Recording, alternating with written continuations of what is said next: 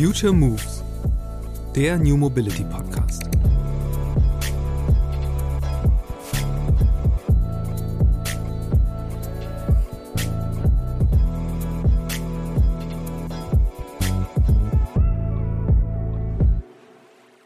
Als jemand, der in diesem Leben etwas bewirken möchte, was die Situation für ein, zumindest einen Teil der Gesellschaft besser macht. Und damit meine ich entweder Lebensqualität in der Stadt oder wirklich individuell. Wir hatten ja auch viel Kunden, die dann auch zu uns gekommen sind und gesagt haben, es hat mein ganzes Leben verändert, ich bin so viel gesünder als vorher. Und auch ähm, im Belegschaften, Teams, die sehr begeistert waren von dem neuen Lebensstil, weil es wirklich auch um Lebensstile geht und ähm, mehr Gesundheit in der Stadt. Also das heißt, ich könnte nicht äh, arbeiten, ohne ein Ziel vor Augen zu haben, weil es ergäbe für mich überhaupt keinen Sinn. Also ich muss sozusagen auf etwas hinarbeiten, das ist eine lebenswertere Stadt. Und diese Haltung zu haben, dass man auch wirklich kompromisslos da durchgeht und sagt, nein, ich gehe jetzt hier keinen Kompromiss ein. Ich habe diese Haltung, ich möchte, dass das Unternehmen das und das kommuniziert und dass wir auch in dem Sinne handeln, dass wir Diversität im Team haben. Das haben wir immer durchgezogen und dass wir sozusagen verschiedene, verschiedene ähm, Gesellschaftskreise oder Milieus auch wie repräsentieren. Und das ist für mich sehr, sehr wichtig im Sinne einer politischen Zielsetzung, äh, die ganz klar auf die Erhöhung der sozialen Gerechtigkeit in unserem, in unserem Land, aber auch sozusagen international zielt. Und von daher würde ich sagen, es ist meine persönliche Aufgabe, ähm, die ich mir gesetzt habe. Und jetzt auch mit dem neuen Kollektiv wirklich, wirklich etwas besser zu machen. Und ich sage nicht, dass ich die Welt verändere, aber wenn es für ein Kiez geklappt hat, dann ist das eben mein Beitrag gewesen. Multimodalität, Mobility as a Service, Shared Space, Mobilitätshubs. Es gibt viele Vokabeln, die mit dem Gelingen der Verkehrswende verbunden sind. Von Martha Wannert habe ich eine weitere gelernt. Vorstandstauglich. Das nämlich war das Kriterium, das sie für einen ihrer Klienten zu erfüllen hatte. Konkret ging es um die Frage, wie müssen Fahrradabstellflächen in einem neuen Bürogebäude gestaltet werden, damit sie nicht nur von Leuten genutzt werden, die ohnehin mit dem Fahrrad kommen, sondern wie man sie so attraktiv macht, dass auch Menschen aufs Rad steigen, die das bislang nicht tun. Das Ergebnis? Neben einem direkten Zugang vom neuen Radschnellweg wurden für künftige PendlerInnen außerdem ein Umkleideraum mit Spinden und Dusche eingeplant. Vorstandstauglich eben. In unserem Gespräch berichtet Martha aber nicht nur von Projekten, die sie mit der von ihr mitbegründeten Mobilitätsberatung Mond angeschoben hat. Vor allem spreche ich mit der, Selbstbezeichnung, politischen Unternehmerin über eine Idee, die sie seit dem Ausstieg bei Mond verfolgt. Den Aufbau einer global vernetzten Community von jungen Menschen, die Stadt und Mobilität lebenswerter und zugleich gerechter denken wollen. Was Martha mit ihrer Young Leaders Academy vorhat, warum es überhaupt so ein interdisziplinäres Sammelbecken für die nächste Generation von StadtplanerInnen, ArchitektInnen und EntscheiderInnen in der Verwaltung braucht und welche welche Ansprüche Ihre Generation an die Gestaltung von urbanen Räumen stellt. Unter anderem darum geht es in dieser Podcast-Episode mit Martha Warnert.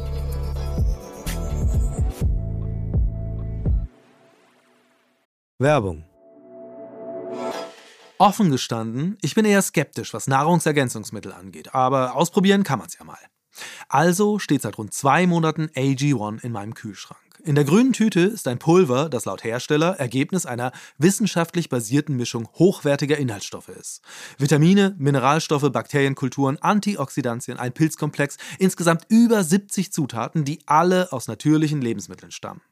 Hinter der Formel von AG1 steckt die Idee der Nährstoffsynergien, einem wissenschaftlichen Konzept, das darauf abzielt, die Wirksamkeit einzelner Nährstoffe zu verstärken. Also rühre ich morgens einen Löffel AG1 in ein Glas Wasser und bekomme einen Drink, der zwar wie ein Green Smoothie aussieht, aber bedeutend besser schmeckt. Ob es auch wirkt? Ich habe zumindest das Gefühl, trotz Winterfinsternis und chronisch zu wenig Schlaf ganz gut aus dem Bett zu kommen. Es kommt sogar vor, dass ich etwas früher Undenkbares tue. Ab und an verzichte ich jetzt auf meinen doppelten Espresso Kickstarter am Morgen. Sicher keine schlechte Entwicklung. Auch über den Tag hinweg fällt es mir aktuell leichter, konzentriert meine Aufgaben abzuarbeiten.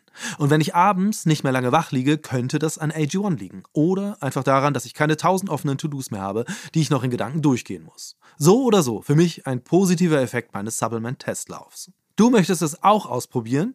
Dann geh jetzt auf drinkag1.com slash futuremoves und sichere dir bei Abschluss eines monatlichen Abos einen kostenlosen Jahresvorrat an Vitamin D3 und K2 und fünf praktische AG1 Travel Packs für unterwegs im Wert von 41 Euro gratis dazu. Hallo Martha, schön, dass du im Podcast bist. Hallo Christian, ich freue mich über die Einladung. Lass uns mal einsteigen mit deiner Definition von Mobilität. Was bedeutet Mobilität für dich?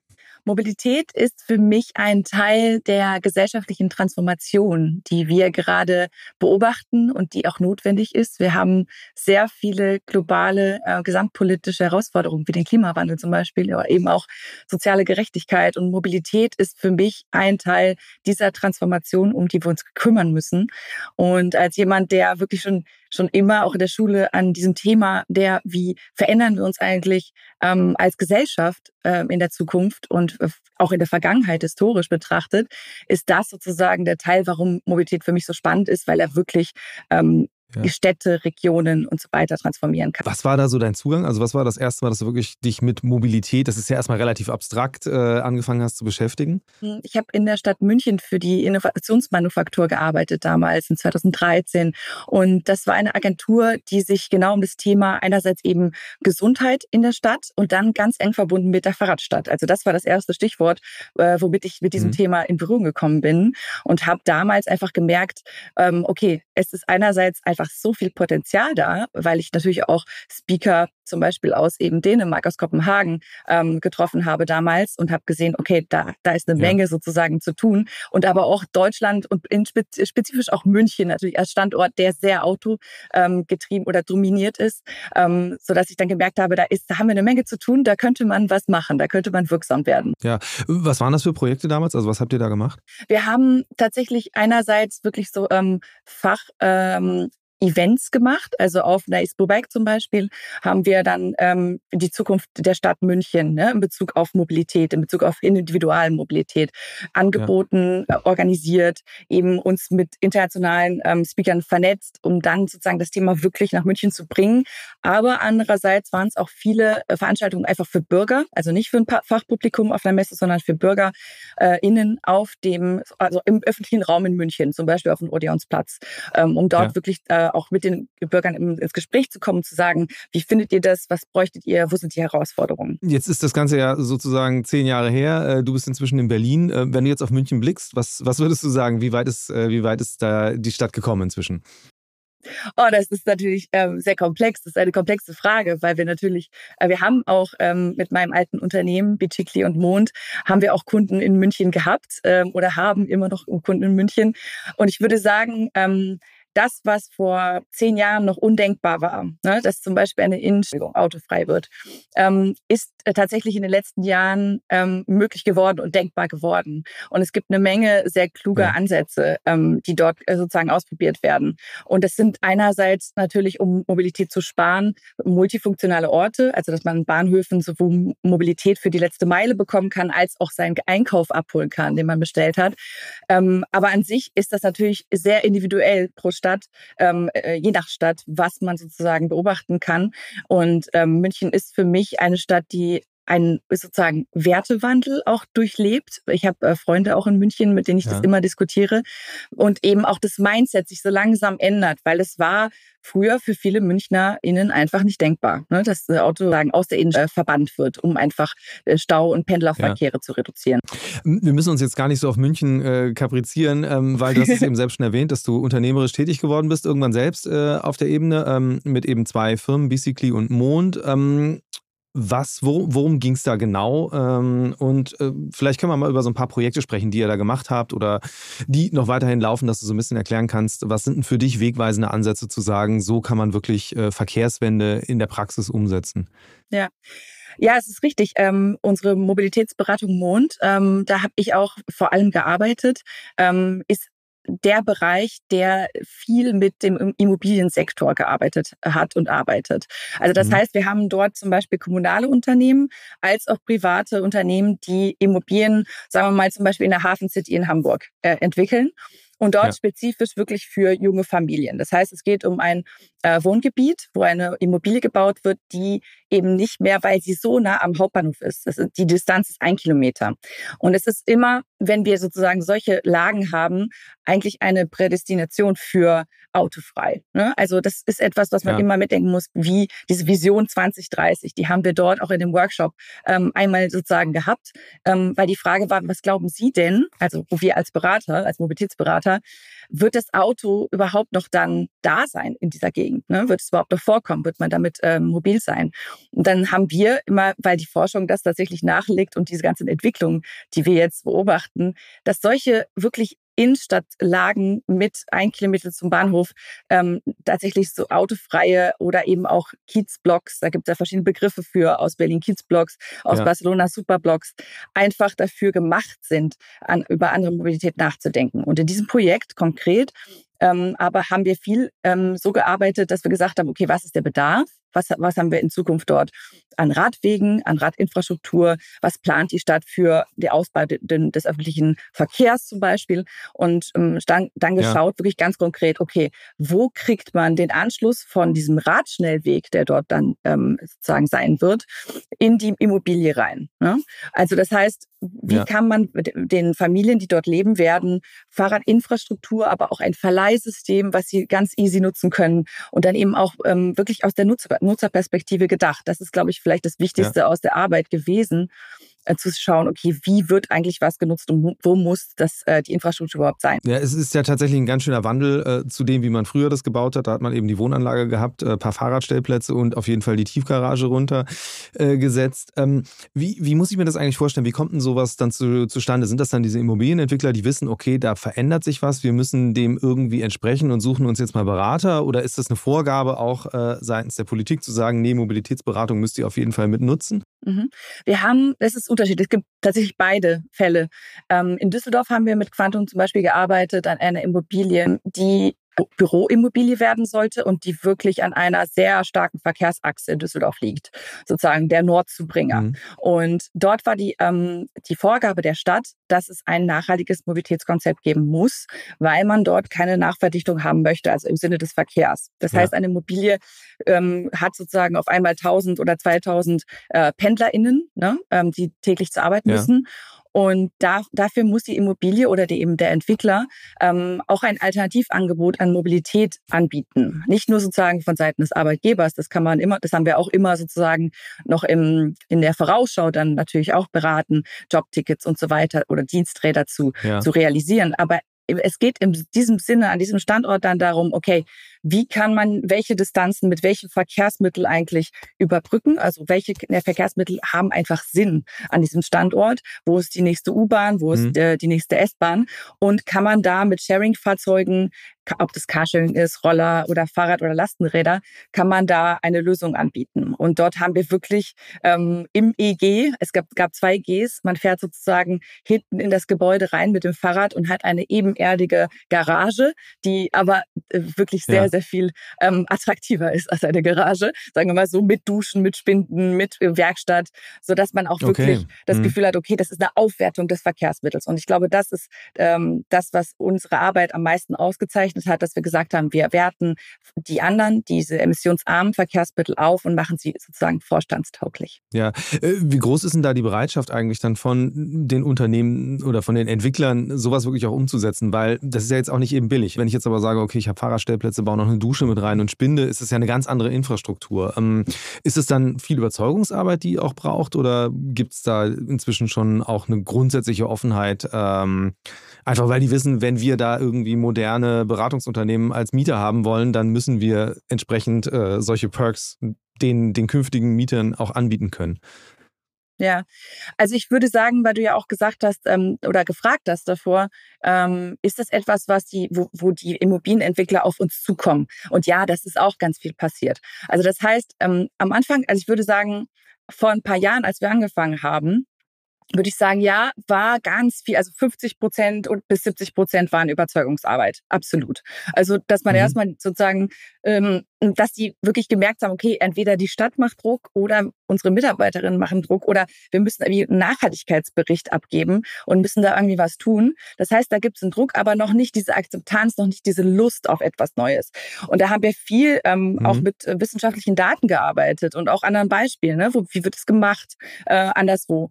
Und Jetzt aber würde ich sagen, hat sich das definitiv verändert. Ähm, auch muss, muss man sagen, durch die Covid-Pandemie. Also das hat wirklich was gebracht, mhm. ähm, darüber nachzudenken, wie wir eigentlich mobil sind und wozu. Ne? Also müssen wir eigentlich so viel reisen? Ja. Müssen wir sozusagen jeden Tag in, ins Büro pendeln? Können wir nicht von zu Hause arbeiten und so weiter? Und Und da würde ich sagen, gibt es eine große Bereitschaft mittlerweile, auch vor allem ähm, im privaten äh, Immobilien, Immobilienentwicklungsbereich, ähm, weil dort auch wirklich auch diese Lust auf einmal zu spüren ist. Ne? Wir haben natürlich auch ähm, ja. immer daran gearbeitet, dass es eine Begehrlichkeit hat. Ähm, das, was du sozusagen dort eben statt Autostellplätzen äh, vorfindest, nämlich wie eine Oase, so hat das mal ein Kunde genannt, nämlich ähm, ja. das äh, die Gewobag, das ist ein kommunaler Wohnungsbaugenossenschaft. Und ähm, die hat tatsächlich auch den Ort wirklich so schön gemacht, dass man dort auch gerne reinfährt, gerne dort ist. Und von den Kosten her, weil du das ja gefragt hast, ähm, ist es tatsächlich so, wenn man das mal vergleicht, ist ein Fahrradstellplatz wesentlich günstiger. Das heißt, wenn man jetzt einen Teil ja. ersetzt, zum Beispiel das Auto, äh, stell, der, der Autostellplätze oder sagt, man widmet etwas um, dann wird es im Endeffekt nur günstiger, weil man, also auf die längere Sicht, weil es tatsächlich auch die, die Wartung und die ganzen ähm, Instandhaltungskosten für Autos Autostellplätze wesentlich höher, also nämlich, glaube ich, elfmal höher als für Fahrräder. Das heißt, auf lange okay. Sicht, sagen wir mal in fünf Jahren gerechnet, lohnt sich das definitiv. Ja. Ähm, was sind denn, also du hast eben selbst schon gesagt, ähm, ihr ähm, habt natürlich selbst euch Konzepte überlegt, aber auch Inspiration woanders gesucht. Was sind denn so Beispiele, wo du sagen würdest, das war, waren für euch ganz wichtige Projekte jetzt, äh, tendenziell wahrscheinlich dann im Ausland, die ihr entdeckt habt, wo ihr sagt, das ist wirklich, äh, das hat uns inspiriert und das haben wir dann daraus gemacht? Das ist gar nicht mehr so einfach zu sagen. Ähm, ist eine gute Frage, was jetzt zuerst und wie kam. Also wir sind ja auch ein Team einfach, äh, was äh, sehr, sehr neugierig ist. Und wir haben ja das auch immer sozusagen verschriftlicht und gesagt und auch in unseren Vorträgen, die wir gehalten haben, immer sehr wissenschaftlich. Und ähm, in dem Buch, was wir dann sozusagen aus unserer Arbeit heraus geschrieben haben, ähm, sind sehr viele internationale Beispiele, aber auch jetzt, wenn du sagst, was hat euch inspiriert, würde ich sagen, ähm, auf ja. jeden Fall die Stadt Barcelona, die war ganz früh dabei, ähm, wirkliche Nachbarschaften äh, zu lebenswerteren Orten zu machen. Und das Superblock, äh, die Superblock-Strategie dort ähm, hat eine Menge bewirkt. Ähm, die Stadt sah eine Auszeichnung nach der anderen ab und das auch verdient in meiner, aus meiner Sicht. Hm. Und dort war ähm, es so, also, dass, dass, die, ähm, dass die Stadt gesagt hat, ähm, hier, wir wollen gerne autofreie, lebenswertere ähm, sagen wir, Kreuzungen haben oder äh, öffentlicher Raum ne, für Nachbarschaften und hat zuerst mal sozusagen ja. einfach äh, Flächen gesperrt. Und das kam erstmal gar nicht gut an, weil die Bürgerinnen einfach nicht wussten, was sollen wir denn jetzt damit machen? Ich kann jetzt einfach nicht mehr meine Einkäufe hier abladen, ähm, aber ansonsten weiß ich nicht, was das soll. Und erst durch einen Dialog zwischen Bürgerinnen, also zwischen der Zivilgesellschaft und auch der Wirtschaft natürlich, also die, die Händler, die dort waren, ähm, ja. und der Stadt und der äh, Kommunalverwaltung, hat das dann zu einem Konzept geführt, was wirklich, wo du Schach spielen kannst, wo Kinder spielen können, wo du Sport machen kannst, ähm, wo es schön grün ist und eben kühler als anderswo in der Stadt, weil dort keine Autos stehen, sondern Bäume. Bäume stehen. Und ähm, ja. das ist ein schönes Beispiel natürlich, aber auch ähm, hier die Stadtquartiere, die gerade entstehen, auch hier in Berlin, ähm, der, der Flughafen Tegel, das Gelände. Ähm, das ist ein Quartier, ja was dort sozusagen in zehn Jahren stehen wird, was äh, vollständig aus Holz gebaut sein wird. Und das Holz ist aus dem Forst nebenan, ähm, was ein sehr glücklicher Zufall gewesen ist. Und dort ähm, das Konzept einer Mobilitätsgarantie, was bedeutet, man hat einfach in, der, in dem ganzen ähm, Quartier äh, Mobility Hubs. Ich glaube, das ist etwas, was ähm, natürlich auch schon bekannt ist in unserer Szene aber was ja. wirklich einen Unterschied macht, weil, weil es wirklich gedacht ist aus, okay, du hast dort nachhaltige Verkehrsmittel innerhalb von einem Radius von maximal 300 Metern zu Fuß und dann hast du da aber auch noch einen Supermarkt, ein Kulturzentrum, ähm, ein Sportstudio ähm, oder eben auch etwas, wo man wo man wirklich kreativ sein kann, ne? sowas wie Gärtnern. Und diese Flächen zu haben, ja. die sowohl, ne, da wo man einfach das private Auto nicht mehr braucht, da, darum geht's auch. Und es geht auch nicht vielleicht, äh, würde ich sagen, um das private Auto nur, sondern auch um das private Fahrrad, um das, der private Bollerwagen, sondern dass man ein Konzept hat, das einfach Mobilität nochmal mehr demokratisiert. Aus äh, den Projekten gesprochen, die ihr selbst äh, betreut habt, gibt mal so ein bisschen so eine Auswahl, also weil das ja am Ende, du hast eben selbst schon erwähnt, ihr habt ein Buch draus gemacht. Äh, letztlich, wer dann tiefer einsteigen will, kann das gerne alles nochmal nachlesen. Ähm, äh, aber gib mal hier auf der Tonspur vielleicht so ein paar Beispiele, wo du wirklich sagst, das sind jetzt ähm, Ansätze, die wir total toll finden und vielleicht auch so ein bisschen, wenn du mal äh, hinter die Kulissen blicken lässt, was, was wäre da vielleicht sogar noch mehr gegangen oder wo, wo, wo ist dann die, die, ja, der Realismus des Investors meinethalben, äh, setzt er dann doch eine Grenze? Ähm, solche Projekte umzusetzen. Und vielleicht das noch als letzte Frage dazu. Äh, wer sind denn die wagemutigsten eigentlich, wenn es darum geht, wirklich neue Sachen auszuprobieren? Weil am Ende, das ist ja wie bei allem, äh, je, radikal, je radikaler man erstmal etwas ausprobiert, desto mehr lernt man ja auch dabei, selbst wenn es dann am Ende nicht hundertprozentig aufgeht. Ja.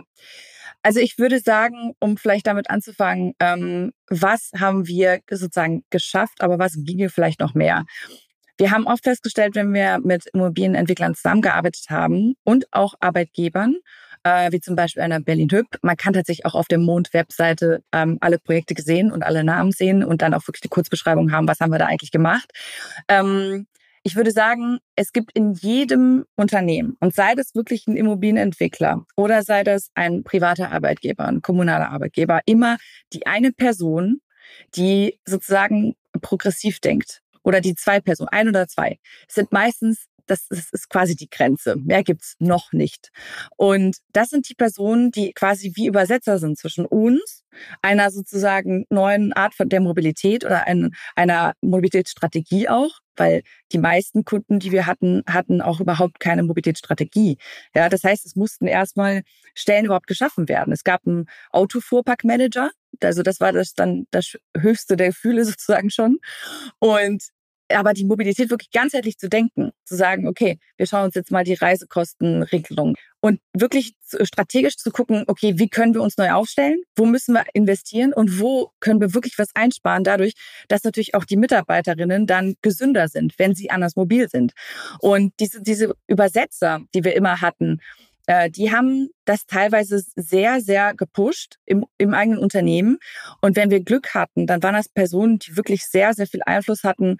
Und das wurde dann genauso umgesetzt, wie wir es geplant hatten. Aber es gab auch die Fälle, wo. Das wirklich dann, dann wurde halt einfach nicht noch der letzte, sozusagen der letzte Batzen Geld investiert. Und es ist schon aber dann knapp vorbei an so einem Signature-Ding. Also so etwas, was man auch marketingtechnisch mhm. einfach sehr gut äh, nutzen kann, um zu sagen, ey, wir haben, wir sind hier an dem Radweg äh, vom Osten nach, äh, zum Westen nach Berlin ähm, wir sehen, dass der kommt. Ähm, wir sehen, dass hier Pendler kommen. Und wir haben schon mal hier was vorbereitet für unsere Pendlerinnen in diesem Bereich. Das hätte man einfach ja. ne, oftmals auch wirklich für sie eigene Marke nutzen können. Und da würde ich sagen, es sind die Menschen, die mutigen sind die Menschen, die selber schon einen Wandel durchlebt haben. Also das war meistens so, dass, dass das schon die Fahrradfahrer waren, die vor zwei oder fünf Jahren noch mhm. Auto gefahren sind. Das waren die, die eben kein Auto mehr haben. Und ähm, ich glaube, dass das Erleben von Mobilität total wichtig ist. Weswegen wir auch immer auch solche Bike Days ne, oder Mobility Days gemacht haben und gesagt ja. haben, setzt euch mal da drauf, probiert es mal, wie, wie cool das ist, auf so einem E-Bike zu fahren. Ne? Und dann eben, wie kannst du das über den Arbeitgeber finanzieren und so. Wo würdest du sagen, wo habt ihr jetzt auch jemanden am weitesten getrieben, Dinge auszuprobieren? Mm, ich würde sagen, wirklich das Projekt ähm, in Düsseldorf in, äh, bei Quantum ähm, und natürlich die Gewobag mhm. hier in, in Berlin. Ne? Also wir haben sogar mit der Gewobag eine ähm, Auszeichnung dafür bekommen, im Fahrradpreis 2020 damals, ähm, die tatsächlich in einfach ähm, wirklich sensationelle Räume investiert haben für neue Mobilität ne? und gesagt ja. haben, das ist jetzt unsere Priorität und wir nehmen das ganzheitlich in die Strategie auf.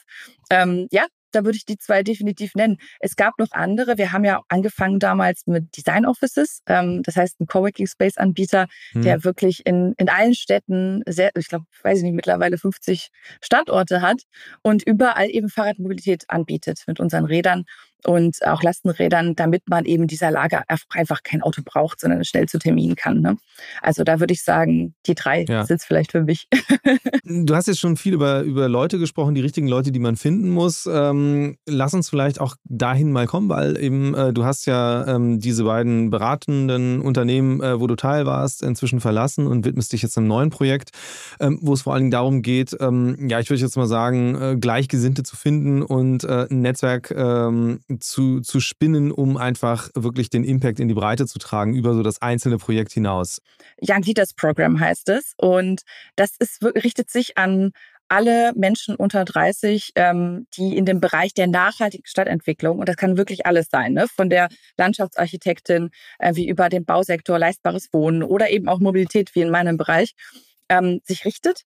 Und ähm, wir haben mit Expertinnen und auch Führungskräften aus der ganzen Welt dann ein, ein Weiterbildungsprogramm gehabt, um einfach unsere Fähigkeiten nochmal mehr zu schärfen, zu sagen, okay, was machen wir eigentlich mit unserer Ambition? Ne? Und das Schöne war an diesem ähm, ja.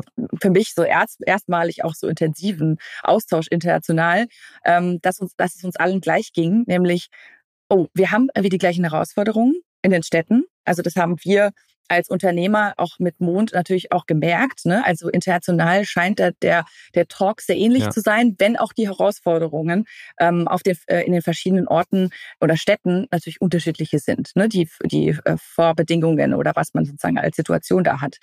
Und das Schöne war einerseits ja irgendwie auch persönliche Herausforderungen. Also was, wie komme ich eigentlich zu noch mehr Wirksamkeit? Also das war da etwas, was uns alle irgendwie ja. äh, unter den Nägeln brannte. So, wie kann ich eigentlich noch mehr bewirken? Weil ich will einfach etwas zum Besseren äh, gestalten in meinem Leben. Und ähm, jetzt gerade eben habe ich noch eine gewisse äh, Naivität. Ich habe aber schon Berufserfahrung und ich möchte eigentlich gerne noch mehr lernen. Ne? Und die Uni ist schon ein paar Jahre vorbei. Und ähm, diese Leidenschaft eben für dieses Thema hat uns dann, also fünf von uns, dazu gebracht, ähm, ein neues, sozusagen eine, eine Verstetigung ähm, dessen, was wir dort erlebt haben, auf die Beine zu stellen, die Young ja. Leaders Academy. Und es geht dort wirklich darum, einen Ort zu schaffen, ähm, der sich rund um das Thema Transformationswissen dreht. Und das bedeutet, wirklich diese Wirksamkeit in den Mittelpunkt zu stellen. Weil wir haben festgestellt, und ich glaube, jeder kennt das von uns, ähm, dieses Best Practice Bingo auf der Bühne. Ne? Also der kommt der jetzt irgendwie aus Dänemark ja. und dann kommt irgendwie aus Brasilien der. Und dann, wir haben aber dann gesagt, ja, okay, das ist ja alles schön und gut, aber es würde uns mehr darum geht, gehen, was ist denn danach? Was kommt jetzt? Also Break down the best practice bedeutet für uns, welche Strategien gab es da, die einen Unterschied gemacht haben? Welche Methoden habt ihr angewandt? Welche Strategien seid ihr gefahren in Bezug auf Kommunikation? Was sind die Skills, ja. die sich daraus entwickelt haben? Und wir bieten also jetzt eben äh, schon online, aber eben dann auch bei der Urban Future Konferenz in Stuttgart, die im Juni stattfindet, ein Weiterbildungsprogramm eben auch äh, ähm, an, was äh, diese Themen vor allem fokussiert. Also das heißt, wir haben zum Beispiel Heinrich Ströstenreuter, der, ähm, glaube ich, bekannt sein sollte, die in der Mobilität oder in der Stadtentwicklung ähm, äh, ja, sich sozusagen wiederfinden. Ähm, als jemand, der einen Workshop mit uns machen wird, dazu, wie, wie schafft man eigentlich, also diesen Moment der Bewegung Initiierung. Ne? Also wie schafft man eine Bewegung mhm. ähm, erfolgreich oder wie führt man auch eine Bewegung erfolgreich in Bezug auf diese Wirksamkeit? Also es geht immer darum, ähm, wie kriegen wir es eigentlich hin? Und die Academy ist der Ort dafür, aus diesen Best Practices, die wir haben, das zu lernen, was wirklich wesentlich ist, damit wir das mit in ja. unsere Arbeit nehmen können und noch wirksamer sein können. Verstehe ich richtig, es geht so ein bisschen darum, so eine, so eine Art äh, Betriebssystem für Transformation äh, zu entwickeln. Ja, äh, eventuell hast du recht. So habe ich das jetzt noch nicht ähm, gehört oder bezeichnet. Ist sehr technisch ähm, formuliert ähm, jetzt. Ähm. Ja, genau. Also es soll wirklich ein Ort der Bildung sein, also für eine Art der Bildung, die wir an der Uni nicht finden ähm, und die wirklich interdisziplinär ist, die sich wirklich darum dreht, okay, was ist das wirklich Relevante an dem, was wir gerade sehen an Entwicklungen? Wie können wir voneinander lernen? Weil die globalen Herausforderungen, die wir haben, die, da, da ist einfach so viel Druck und auf, in so vielen Regionen auf der ja. ganzen Welt. Und wir müssen uns, das ist unsere Verantwortung, so sehen wir das, wir müssen uns vernetzen, um einfach diesen Prozess zu beschleunigen und um einfach zu sagen, okay, wir können jetzt voneinander lernen und müssen nicht überall das Rad neu erfinden. Ne? Und ja. darum geht es eigentlich, dass man wirklich sagt, okay, wir haben jetzt diesen Ort, äh, wo wir auch uns andere sozusagen Schwerpunkte, zum Beispiel im ländlichen Raum, ähm, ansehen, ne? mit Frederik Fischer von Le Neulandia, ähm, der sozusagen ja. darüber spricht, wie, wie schafft man eigentlich lokalen Wandel durch Gemeinschaftsbildung. Ne? Das ist ein Thema. Oder eben Natur ja. in der Stadt, ein sehr wichtiger Punkt, der noch sehr unterrepräsentiert ist in Konferenzformaten. Ja, äh, tatsächlich, du hast eben das Stichwort Interdisziplinarität selbst genannt. Ähm, wie wichtig ist das eigentlich dabei? Weil also letztlich, ähm, das ist eine Erfahrung, die ich ja mache, wenn man an, man fängt an, sich mit Mobilität zu beschäftigen und landet halt sehr schnell in anderen Bereichen. Also sei es eben Immobilien, sei es äh, New Work ähm, und alles greift ja ineinander. Ich meine, du wirst es ja sehr gut kennen und hast es ja selbst eben auch schon beschrieben damit, äh, dass man eigentlich ja schon ähm, die Arbeitswege künftiger ähm, Angestellter mitdenken muss, wenn man eine Mobilitätsberatung macht. Ähm, ist das ein Aspekt oder wie, wie wichtig ist dieser Aspekt jetzt auch bei der Arbeit, äh, was ihr da machen wollt, äh, wenn es darum geht, diese Vernetzung herzustellen zwischen den Leuten? Ja, also ich würde sagen, er ist die Grundlage.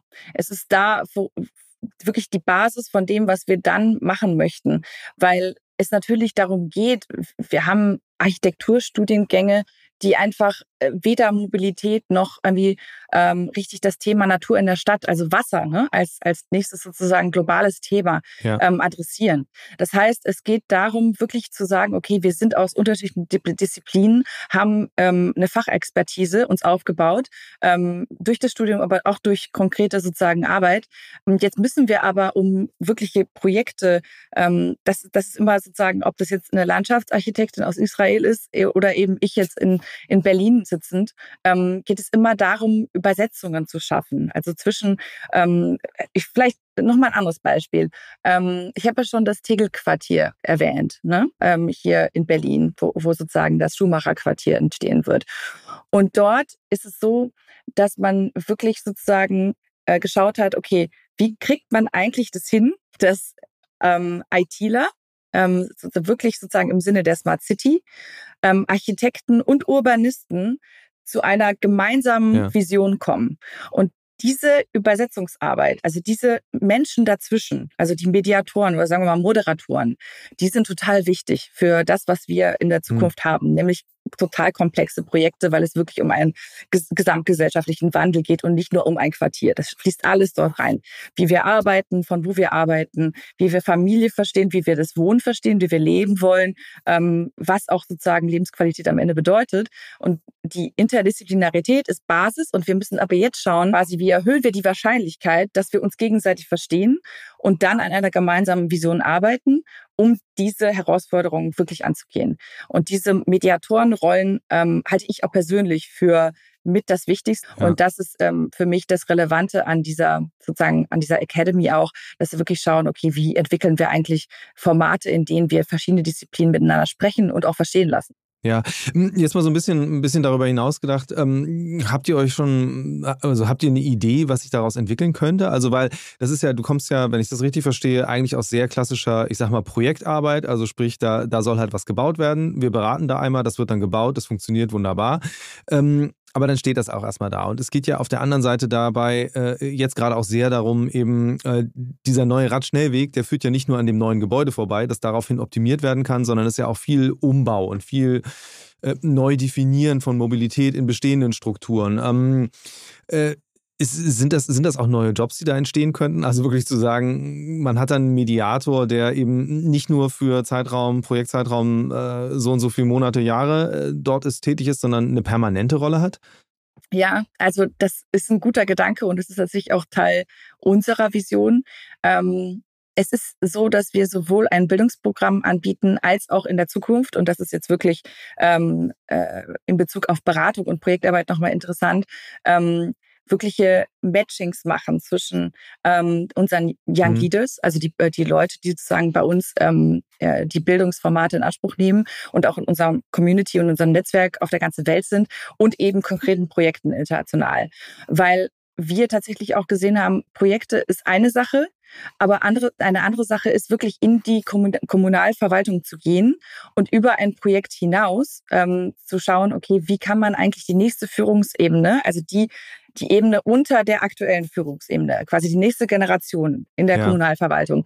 Wie kann man die jetzt nochmal, weil wir haben auch Menschen im Team, die sich vor allem mit diesem Thema Innovation in der Verwaltung ähm, da mhm. auseinandergesetzt mhm. haben und berufliche sozusagen Expertise darin haben.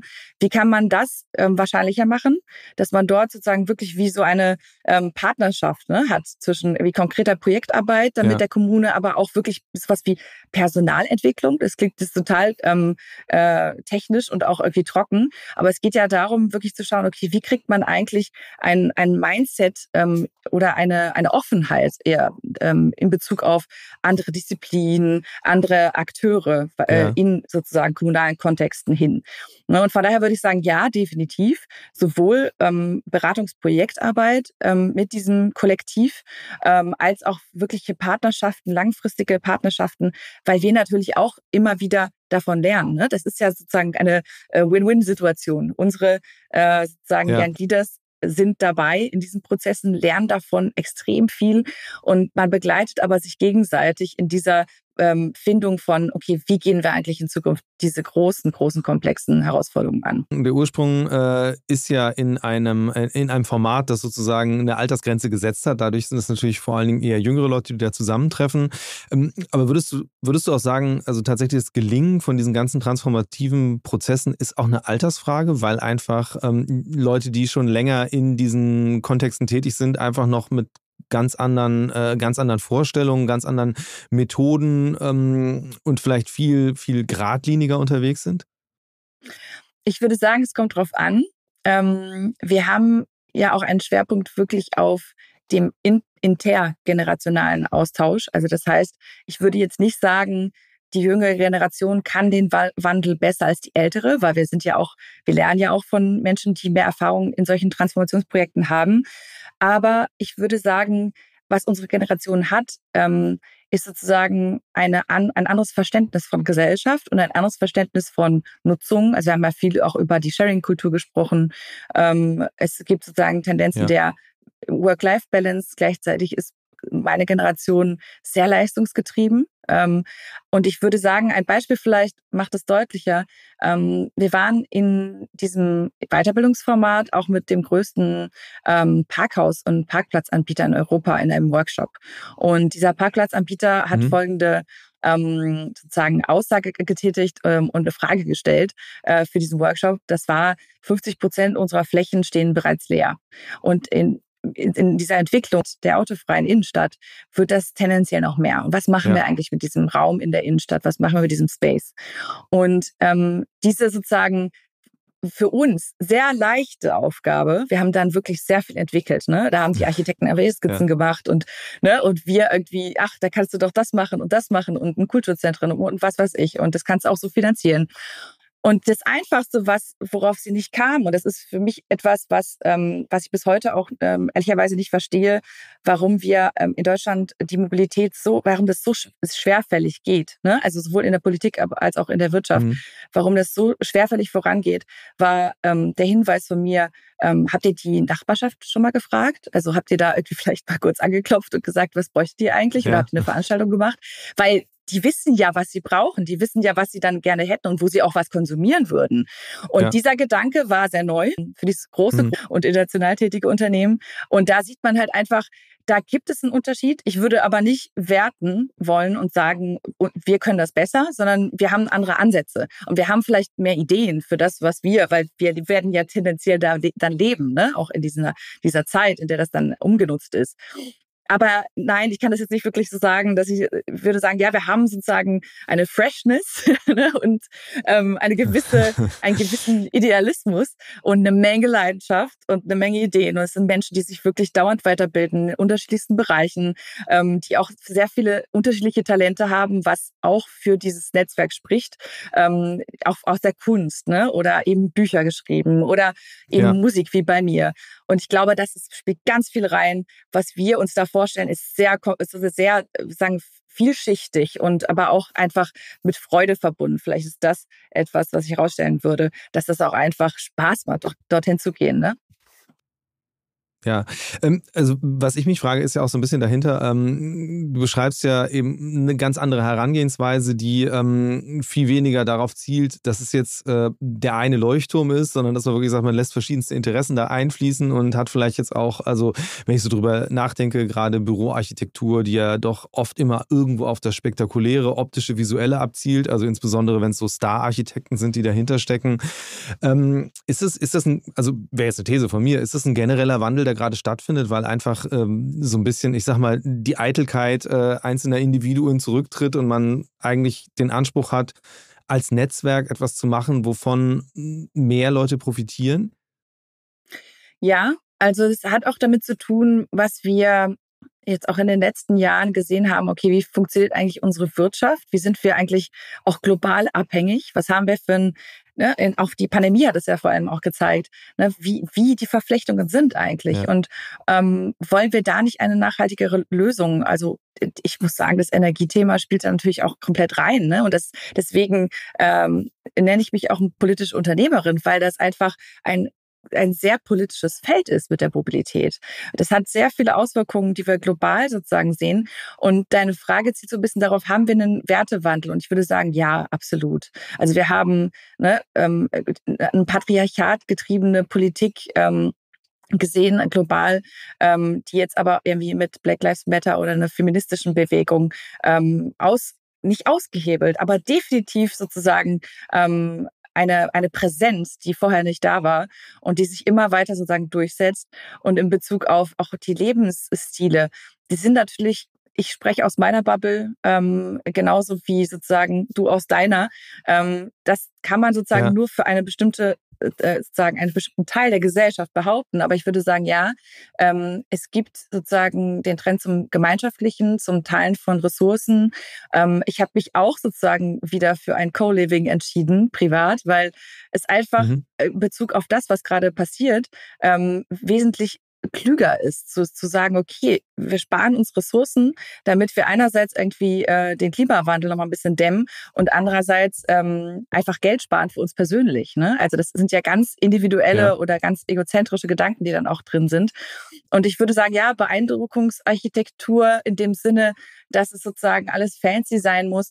Ich glaube schon, ähm, ein Teil wird definitiv bleiben, nämlich der der Attraktivität. Also ein Ort wird nur frequentiert und du gehst da nur gerne hin, wenn er auch einen gewissen Vibe hat oder wenn er eine gewisse Farbigkeit hat. Und ähm, ich war auch ähm, in Mexiko und habe dort gesehen, wie dort sozusagen der öffentliche Raum ganz anders lebt und vibriert.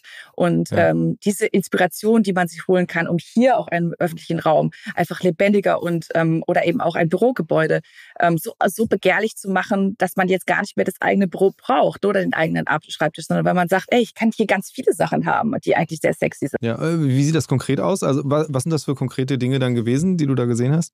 Das, was ich hier sehe, was, was sehr erfolgreich wäre, aus meiner Sicht, das ist meine These, wäre wirklich mehr Arbeitsplätze im öffentlichen Raum zu schaffen. Also wo man wirklich Wi-Fi hat, wo man sich hinsetzen kann, mhm. ähm, wo es im Grünen ist. Man hat aber auch eine gewisse Ruhe. Man hat ja eh irgendwie die Noise Cancelling äh, Kopfhörer dabei, wenn man kreativ arbeitet. Also das ist kein Problem. Also dass man mehr Orte in der Stadt schafft, in der sich die Räume quasi fließend ineinander ähm, verteilen. Also das heißt, keine Grenze mehr zwischen, also keine harte Grenze mehr zwischen privatem und öffentlichen Raum, sondern dass man sagt, man macht das fließender, man macht sozusagen mehr Wohnzimmer daraus.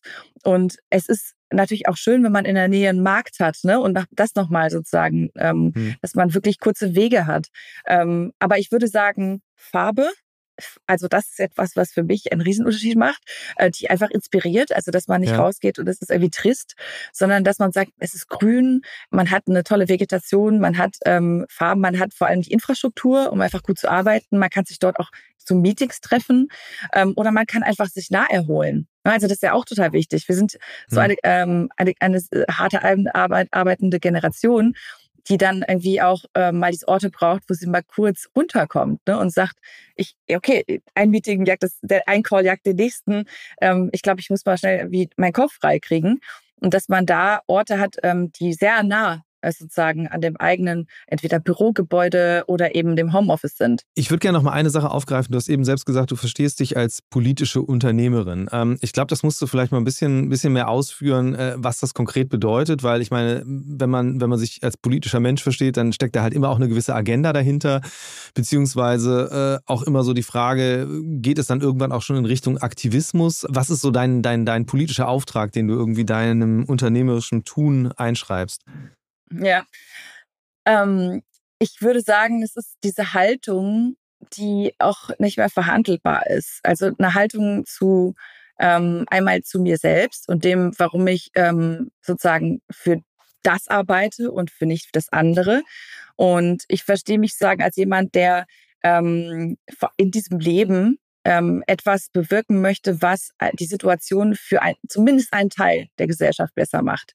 Und damit meine ich entweder Lebensqualität in der Stadt oder wirklich ähm, individuell. Wir hatten ja auch vier Kunden, die dann auch zu uns gekommen sind und gesagt haben, es hat mein ganzes Leben verändert, ich bin so viel gesünder als vorher. Und auch ähm, eben mhm. Belegschaften, Teams, die sehr begeistert waren von dem neuen Lebensstil, weil es wirklich auch um Lebensstile geht und ähm, mehr Gesundheit in der Stadt.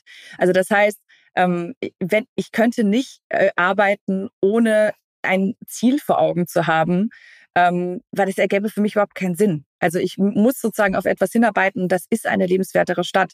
Und diese Haltung zu haben, dass man auch wirklich ja. kompromisslos da durchgeht und sagt, nein, ich gehe keinen Kompromiss ein. Ich habe diese Haltung, ich möchte, dass das Unternehmen das und das kommuniziert und dass wir auch in dem Sinne handeln, dass wir Diversität im Team haben. Das haben wir immer durchgezogen und dass wir sozusagen verschiedene, verschiedene ähm, Gesellschaftskreise oder Milieus auch wie repräsentieren ne? und sagen, wir haben hier irgendwie einen Werkstattmeister, ja. wir haben jemanden, der ähm, aus, aus dem sozialen äh, Bereich kommt, wir haben jemanden wie uns, der aus der Wissenschaft kommt. Und das ist für mich sehr, sehr wichtig ähm, im Sinne sozusagen eines, ähm, ja, einer politischen Zielsetzung, äh, die ganz klar auf äh, ja, die, die Erhöhung der sozialen Gerechtigkeit ähm, in unserem, in unserem mhm. Land, aber auch sozusagen international zielt. Und von daher würde ich sagen, es ist meine persönliche Aufgabe, ähm, die ich mir gesetzt habe. Und ja. jetzt auch mit dem neuen Kollektiv wirklich, wirklich etwas besser zu machen. Und ich sage nicht, dass ich die Welt verändere, aber wenn es für ein Kiez geklappt hat, dann ist das eben mein Beitrag gewesen. So. Setzt dieser Anspruch eigentlich dann auch gewisse Grenzen, was potenzielle Auftraggeber angeht? Ja, genau. Also das war das, also was ich meinte da, gibt's mit da eine Messlatte, wo du sagst, äh, nee, für die, also beziehungsweise ich höre mir mal jeden an, aber die und die äh, Sachen sind dann einfach No-Gos. Also gibt es da so ja. Kriterien, die du hast oder beziehungsweise die ihr sogar jetzt irgendwie gemeinschaftlich erarbeiten wollt?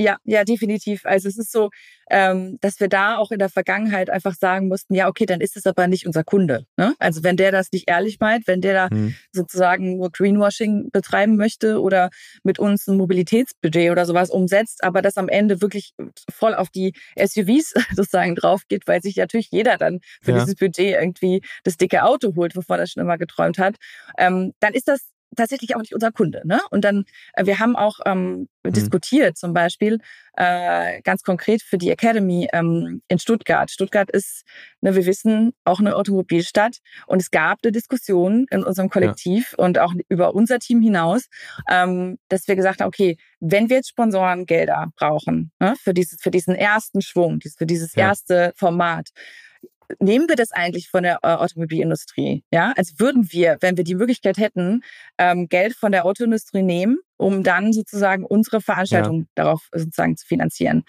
Und ähm, zum Und? Glück haben wir, was heißt zum Glück, haben wir, haben wir noch nicht, sozusagen, haben wir noch nicht in den Genuss eines Angebotes aus dieser, aus der Industrie. Und ich weiß aber, dass wir uns im Zweifel ähm, dagegen entscheiden. Das ist halt etwas, wo, wo man sagen muss, okay, das muss man ausdiskutieren, weil natürlich gab es auch den Hinweis, ja, wir könnten natürlich auch so eine Robin Hood-Nummer ähm, machen und sagen, wir nehmen zwar das Geld von den Bösen, machen aber was Gutes damit. Klar, gibt es auch natürlich Argumente dafür. Warum, ne, wenn wir schon mal so viel Geld haben in der Stadt, warum nimmt man das nicht? Und es wäre auch sozusagen kommunizierbar. Ich, wir haben da noch keine Entscheidung getroffen, aber ja. es ist genau die Diskussion, die man führen muss. Definitiv. Ja, ich sehe da auch total die Herausforderung und am Ende ähm, ist ja auch immer die Frage, äh, also wenn, wenn man den Effekt haben will, dann nützt es ja auch wenig, wenn man das in seiner Bubble nur tut, sondern man muss ja am Ende wirklich es hinkriegen, dass äh, der Wandel eben auch bei den großen Konzernen stattfindet, bei den großen Immobilienentwicklern und wo überall auch genau. sonst. Ähm, deswegen ist es, glaube ich, auch nicht unbedingt schlau, pauschale Entscheidungen zu treffen, so nee, mit denen tun wir uns auf gar keinen Fall zusammen. Ähm, ja. Sehe aber auf der anderen Seite total die Herausforderung, da äh, ja Kriterien äh, zu definieren, äh, mit denen man selbst leben kann und die dann trotzdem einen auch noch attraktiv genug halten für potenzielle Sponsoren aus den Ecken, die ja natürlich ganz anderen Anforderungen unterstehen. Ähm, was würdest du denn sagen, wie soll euer Netzwerk in fünf Jahren aussehen? Also wo, wo wollt ihr überall, ich sage mal in Anführungsstrichen, Leute sitzen haben? Äh, was wollt ihr erreicht haben? Woran messt ihr das? Auch tatsächlich, ob, das ob die These aufgegangen ist? Ja, schöne, schöne Frage, wirklich. Ähm, also unsere Vision von Anfang an war ein transnationales Geschäftsmodell, also dass man wirklich sagt, man hat verschiedene Standorte und gerade ist unser Team äh, eben in Wien einmal vertreten, in Berlin, in Mexico City und in Buenos Aires in Argentinien. Und es wäre ja. schon sehr schön ähm, an diesen Standorten, weil es gibt auch von der Urban Future Konferenz die Überlegungen, die wir auch wirklich nochmal pushen wollen als äh, Academy, ähm, auch in Lateinamerika Amerika und im asiatischen Raum ein, eine, ähm, ein Format der Urban Future zu organisieren ab 2024. Und dann mhm. sozusagen in dem Sinne sich wirklich auszubreiten und ähm, im Sinne der Academy noch viel spezifischer unterm Jahr einfach dauernd Bildungsangebote für diese Generation, für die nächste Führungsgeneration in der Zivilgesellschaft, also Aktivismus, in der Wirtschaft, im privaten Sektor, in den Kommunalverwaltungen, in der Politik anzubieten. Um zu, und eben Architektur statt Entwickler natürlich, die, die das dauernd tun und schon seit Jahrzehnten äh, auch sozusagen natürlich tun anzubieten und zu sagen, okay, wir haben wirklich ein Bildungsprogramm über das ganze Jahr hinweg und wir haben auch Pro Projekte, wir haben quasi wie eine, eine Plattform, die zwischen Projekten vermittelt, Beratungsprojekten und eben internationaler Expertise unserer Generation und wir haben tatsächlich, weil du gesagt hast, irgendwie ja. unter 30, das war natürlich das eine Programm, aber wir haben gesagt, okay, du fängst irgendwie Mitte, Mitte 20 an und ähm, hörst irgendwie so bei 40 auf. Ne? Das, haben, das haben wir uns jetzt erstmal vorgenommen, dass wir eine Generation, die ja. doch irgendwie breiter ist und auch diverser in der Altersstruktur, aber dennoch sozusagen die nächste sein wird, ähm, zu wählen. Und ähm, wenn du sagst, okay, was wäre eurer, was wäre sozusagen das, woran wir es messen würden, es wäre einerseits äh, die Zahl der Beratungsprojekte, definitiv, ne? und mit und auch mit welchen sozusagen Institutionen. Es wäre sehr schön natürlich irgendwie mit anderen äh, Instituten ne, wie das ESPEN oder eben auch Stiftungen und äh, solchen Organisationen wie Bloomberg zu, zusammenzuarbeiten und sich international wirklich auf so einer sehr professionellen ja. Ebene zu versetzen und zu befinden. Also das heißt, es geht um Qualität natürlich in der Bildung, es geht um eigene Publikationen. Das ist auch ein kleiner Traum von uns, dass wir sagen, wir forschen da mit unseren ja, Leaders daran, an was wir eigentlich für Methoden brauchen, Strategien für die Zukunft und veröffentlichen die dann auch. Ne? Also da gibt es eine Menge, würde ich sagen. Und ähm, auch ja. so Mentoring-Formate, ne, dass man ganz individuell dann auch nochmal ähm, sich persönlich auch entwickeln kann. Ja nur so ein paar zu nennen. ja, ich, ich bin sehr gespannt. Ich werde das auf jeden Fall verfolgen, weil, also zumal ich auch glaube, dass einfach äh, wir gerade in einer Zeit leben, äh, wo das gelebte internationale Vernetzung auch nochmal wichtiger wird, äh, wo gerade alles irgendwie wieder in so einzelne Blöcke zerfällt. Ähm, und da Bögen zu spannen, also vor allen Dingen persönliche Verbindungen äh, zu schaffen und nicht nur aufrechtzuerhalten zwischen verschiedenen Kontinenten und Kulturräumen, ist, glaube ich, eminent wichtig, zumal wir ja alle identische Herausforderungen haben, die wir irgendwie, denen wir begegnen müssen. Auch in dem Bereich, wo wir uns jetzt bewegen, Mobilität, Städtebau. Ähm, ja, super spannender Einblick. Ich würde zum Schluss gerne zu einer Rubrik kommen. Und zwar ist es der Mix der Woche. Ähm, da geht es darum, dass ich mit meinen GästInnen darüber spreche, wie bewegen sie selbst sich von A nach B. Ähm, ja, du hast selbst schon gesagt, du lebst in Berlin. Ähm, da ist jetzt schon mal die Auswahl an öffentlichen Verkehrsmitteln relativ hoch. Ähm, andererseits bist du international äh, tätig am Ende auch. Ähm, wie ist deine Mobilität? Wie gestaltet die sich? Ähm, ich würde sagen, 90 Prozent Fahrrad und äh, die restlichen 10 Prozent äh, öffentlicher Nahverkehr. Ja, und wenn es eben dann mal aus der Stadt herausgeht? Ach so, äh, ich wollte auch sagen, hinzufügen, ähm, natürlich habe ich in Brompton ein Faltrad, das man eben in den Zug nehmen kann. Ähm, und das führt auf die zweite Frage von dir, nämlich genau die Deutsche Bahn. Immer, also die Deutsche Bahn. Und ansonsten äh, setze ich mir immer eine Grenze ähm, des Fliegens und dann wirklich auch in, auf Ziele, die, zu denen man nicht irgendwie einfach fahren kann, sondern wirklich äh, ja. Langstreckenflüge oder sowas. Ne? Ja, wo ist die Schmerzgrenze? Also würdest du jetzt nach, ähm, keine Ahnung, irgendwo Süditalien mit dem Zug fahren? Ja, ja, definitiv. Da es geht mir immer so, also geht mir eher so wirklich um la wirklich lange Distanzen. Das heißt, ähm, habe ich auch ausprobiert und es funktioniert auch ganz gut. So zwei bis drei Flüge im Jahr das kann man machen, definitiv. Ja. Ähm, und das ist überhaupt keine Einschränkung oder irgendwas. Ja, ich danke dir ganz herzlich. Ähm, ähm, du hast schon äh, vorhin erwähnt, auf welchen Seiten und an welchen Orten man ähm, mal nachschauen kann, was für Projekte du gemacht hast und eben wo man jetzt irgendwie auch verfolgen kann, was ihr mit den Young Leaders ähm, in Zukunft machen wollt. Ähm, ich danke dir ganz herzlich für das Gespräch und deine Zeit. Danke dir für das Gespräch. Es hat sehr viel Spaß gemacht und ich fand die Fragen auch sehr gut. Danke. Future Moves, ein Podcast von OMR und Hamburg Messe und Kongress.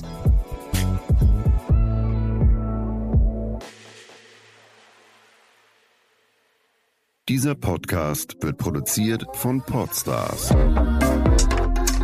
bei OMR.